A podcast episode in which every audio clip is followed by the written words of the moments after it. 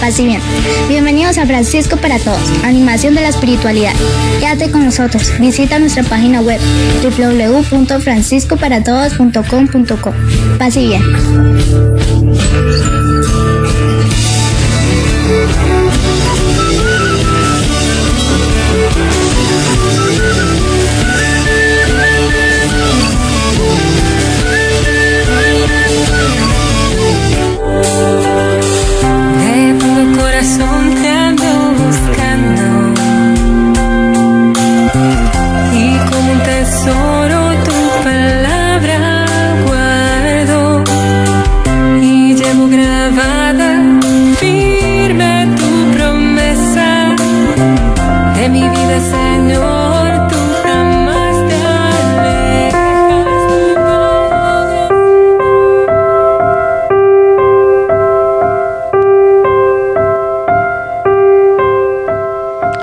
Hola, paz y bien.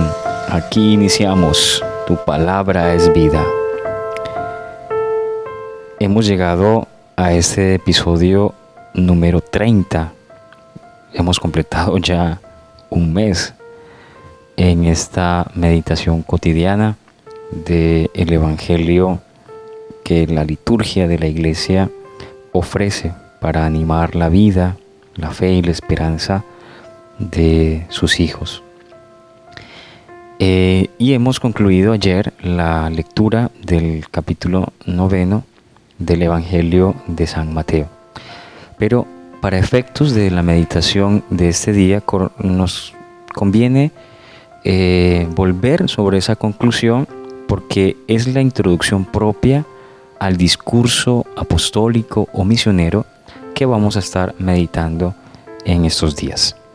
Aquí iniciamos.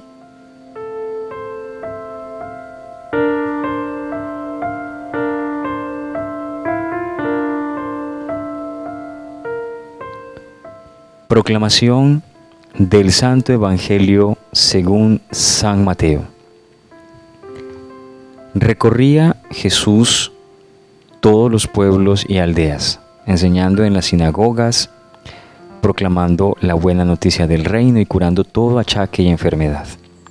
Viendo a la multitud, se conmovió por ellos porque estaban maltrechos y postrados como ovejas sin pastor entonces dijo a sus discípulos, La mies es abundante, pero los trabajadores son pocos.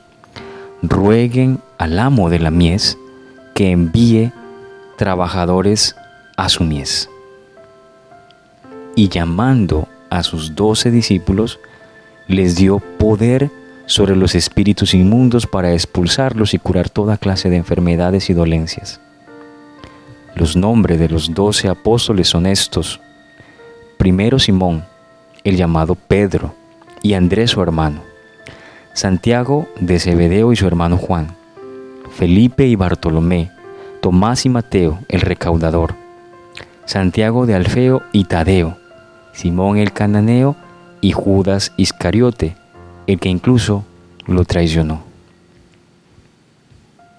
A estos doce los envió Jesús con estas instrucciones.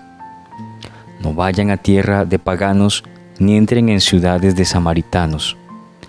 Diríjanse más bien a las ovejas descarriadas de la casa de Israel.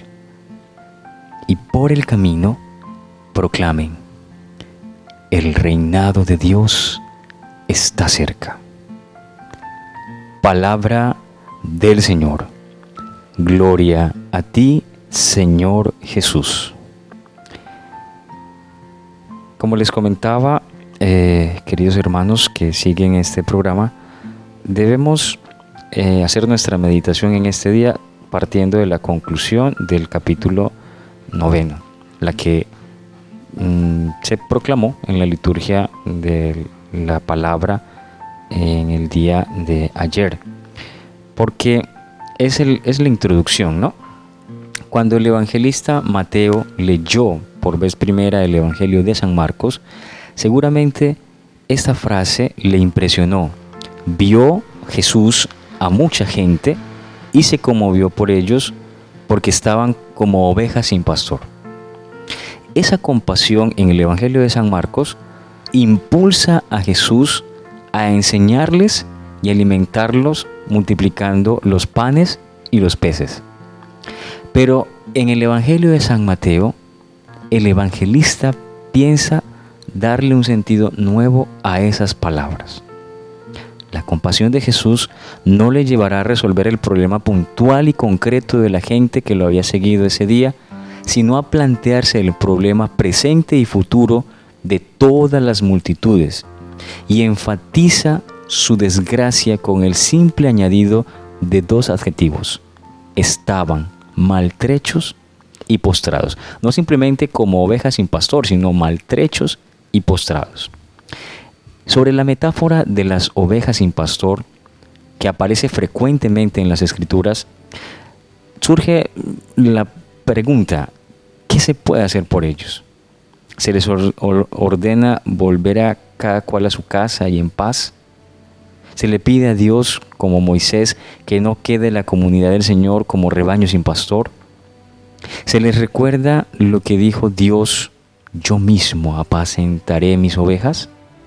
Se le repite la promesa de un nuevo David, Él las apacentará, Él será su pastor.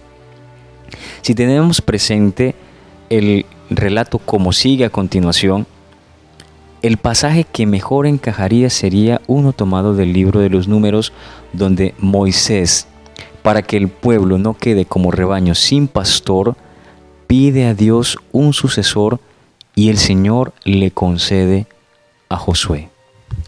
Jesús, sin necesidad de pedir nada, acto seguido nombra a doce que se preocupen del nuevo pueblo de Dios.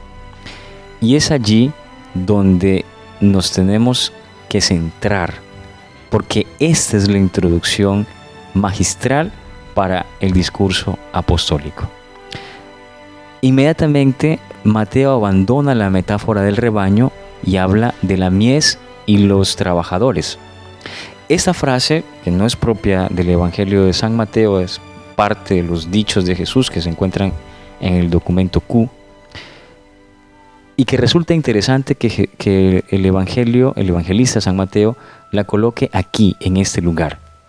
Porque a la visión del pueblo sin pastor corresponde la de la mies sin trabajadores. Y esto no lleva a la acción inmediata, sino a la oración para que el Señor de la mies envíe obreros a su mies. Vuelvo a repetirlo porque es de una brillantez descomunal. Esto, esta imagen de la mies que es abundante, de los trabajadores que son pocos, no lleva a la acción como podríamos nosotros suponer, sino a la oración para que el Señor, dueño de la mies, envíe obreros a su mies. Y aquí tenemos una primera implicación para nosotros hoy. Nosotros somos muy dados a pensar que nos corresponde tragarnos este mundo, ¿no? Con todos sus problemas, con todas sus eh, situaciones dolorosas que nos compete hacer un mundo de, acciones, malabares, ir de un lado al otro, ir de casa en casa, llevar no sé qué noticia, hacer tantas cosas, dar mercados, eh, organizar comités, hay comité hay, hay comunidades que tienen comités para todo, ¿no? comité para el atrio, comité para las sillas, comité para el sonido, comité para el techo, y hasta hay comité pro capillos, hay de todos los comités, porque pensamos que esa es como nuestra posición en el mundo frente a los problemas que tiene la comunidad, que tiene la gente, entonces lo primero que se nos pide es hacer. Pero si nos atenemos a la enseñanza en esta primera parte del discurso eh, misionero apostólico, lo primero que dice Jesús es a los discípulos, ya que las ovejas andan sin pastor, ya que la mies es abundante y los trabajadores son pocos, rueguen, oren, para que el dueño de la mies envíe trabajadores a su mies. Y aparece una revelación magistral que hace el evangelista San Mateo. Porque de entrada pensaríamos que el dueño de la mies es Dios. pero inmediatamente descubrimos que el dueño de la mies es Jesús, porque acto seguido de esta primera enseñanza de orar al dueño de la mies, pues Jesús cumple la oración y Él es el que llama, por lo tanto, a doce personas, a doce de sus discípulos, para que vayan y se ocupen del mundo concreto en el que viven. ¿no? Él es el que envía a sus discípulos a la mies. Y los envía primero asociándolos a el poder con el cual Él se está ocupando del mundo. El poder sobre los espíritus inmundos para expulsarlos. Y el poder para curar toda clase de enfermedades y dolencias. En español, Jesús está extendiendo su poder, que es el poder del amor, en las acciones, en la presencia y en la palabra de sus discípulos. No sé si recuerdan la metáfora, eh, la alegoría mejor, de la vid y los sarmientos. La vid es la vida y esa vida se comunica en los sarmientos para que den frutos. Aquí, de alguna manera, el evangelista San Mateo nos está pintando la misma imagen. Jesús como la vid que emana amor, que emana vida, que emana el poder, que se extiende a través de los discípulos para hacer el bien, expulsar demonios, que en últimas es hacer el bien, y recuperar la vida en las personas aquejadas por la enfermedad. Luego aparece la lista de los doce apóstoles, que pues es un poco extraña en el Evangelio porque hasta ahora sabíamos que Jesús había llamado a cinco discípulos, los, las dos parejas de hermanos, Pedro y Andrés, Santiago y Juan, y luego Mateo. Pero sin decirnos en qué momento, no sé si es que nos descuidamos un poco, eh, parece que ya están los 12 completos. Y aquí simplemente los llama, pero para enviarlos. Eh, aparecen los 12 y es un poco sorprendente. Pero más sorprendente que aparezcan sin habernos dado cuenta en qué momento los llamó, sorprende el grupo como tal, ¿no? Sabemos bien que es un grupo compuesto por pescadores, por un recaudador de impuestos, posiblemente por algunos que han estado en el mundo del comercio, y por alguien a quien por lo menos yo no le prestaría las llaves de la casa. Judas, quien ya sabemos por Marcos y por Juan y ahora por Mateo, que va a traicionar a Jesús. Y sobre este grupo Jesús va a colocar la tarea titánica de extender la buena noticia del reino de Dios. Entonces nos queda esta pregunta, ¿lo conseguirá? O definitivamente, como lo plantea la familia de Jesús, se le ha corrido la teja.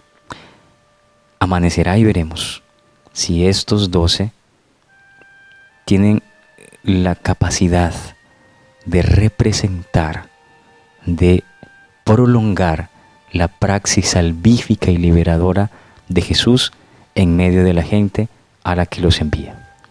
Luego de la lista aparece ya propiamente las instrucciones, eh, que en esta sección solo nos, eh, nos cuentan dos aspectos de esa instrucción. Primero, los destinatarios. Tienen que ser las ovejas descarriadas del pueblo de Israel. Nada de paganos y samaritanos. Sobre esto hay muchísima discusión, pero la, más, la idea más probable de por qué esta prohibición de ir a los paganos y y a los samaritanos quizás se deba al contexto en el que se encuentra la comunidad cristiana del siglo I, una comunidad señalada y acusada de haber abandonado el judaísmo. Y ustedes saben que cuando se juzga a la comunidad primitiva, en realidad se está juzgando a Jesús. Entonces se lo juzgaba a Jesús de haberse apartado del pueblo judío. Con estos textos y otros, como algunos pasajes del discurso de la montaña, el evangelista Mateo lo que pretende es eh, mostrar que nunca Jesús se apartó de su pueblo, que siempre estuvo dispuesto a partir de ellos para anunciar, para hacer presente el reino. Para que quede claro, para que quede el testimonio de que si al final de cuentas fue un pueblo, el pueblo pagano, el pueblo gentil, el pueblo extranjero, un pueblo no judío, quien se conectó con la palabra de Jesús, esta no fue la iniciativa de Jesús. Que la iniciativa de Jesús ha sido siempre estar en su pueblo, porque Jesús es judío y en principio se ha sentido enviado a su propio pueblo, pero su pueblo, como lo eh, contemplábamos en el episodio del domingo, su pueblo ha preferido vivir de espaldas a su palabra y a su persona. Y luego aparece la tarea. La misión de los discípulos es idéntica a la de Jesús, hablar y actuar. El mensaje es el mismo de Juan Bautista y el de Jesús. El reino de Dios está cerca. El reino de Dios está cerca. Queridos hermanos, queridas hermanas, al final de esta meditación del Evangelio, eh, una o dos cosas que nos queden como implicación para nuestra vida. Nosotros también somos llamados por el Señor. Somos llamados a prolongar su tarea salvífica en el mundo concreto en el que nosotros eh, vivimos. Somos llamados a ocuparnos del mundo que tenemos. Y nuestra primera ocupación consiste en orar, en pedir, en establecer una relación cercana con Dios para ser conscientes del papel que debemos nosotros ocupar, el lugar que nos corresponde ocupar en esta historia. Lo segundo es que el Señor se ha fijado en la historia que tenemos, por eso somos llamados por nuestro nombre, que representa nuestra, nuestra historia, nuestra identidad, nuestro pasado, que está cargado de cosas muy buenas y otras cosas que a lo mejor podrían ser mm, mejores. Pero Él se ha fijado en nuestra debilidad, en nuestra fragilidad, en nuestros valores, en lo que sea. Lo que importa es que en el momento de sentir el llamado del Señor, poner todo de parte nuestra para que a través de nosotros Él siga comunicando la vida él siga llevando su salvación a la historia, a la realidad de tanta gente que lo necesita. Lo tercero, y no menos importante, es que al final de cuentas nuestra tarea en este mundo es anunciar que el reino de Dios está cerca.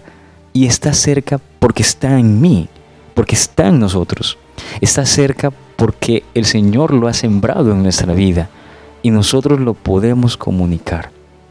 Que no perdamos jamás, hermanos y, hermanas, la tarea, la atención de hacer presente el reino entre nosotros. Que la gracia del Señor esté con todo su pueblo.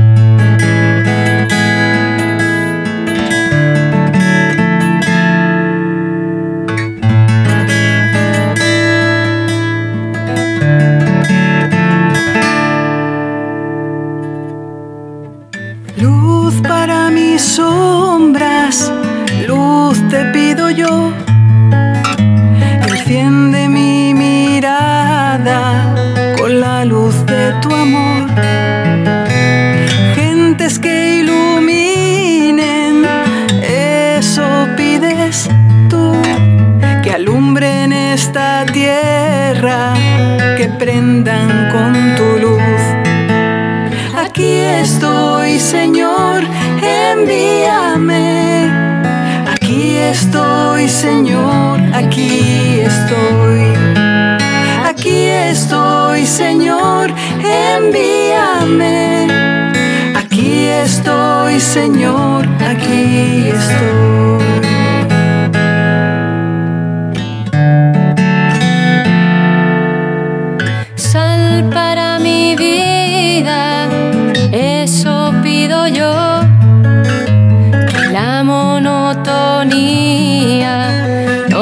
Ningún sabor. Gentes como sal, eso pides tú, que salen esta tierra, que sean sal y luz. Aquí estoy, Señor, envíame. Aquí estoy, Señor, aquí estoy. Aquí estoy, Señor, envíame.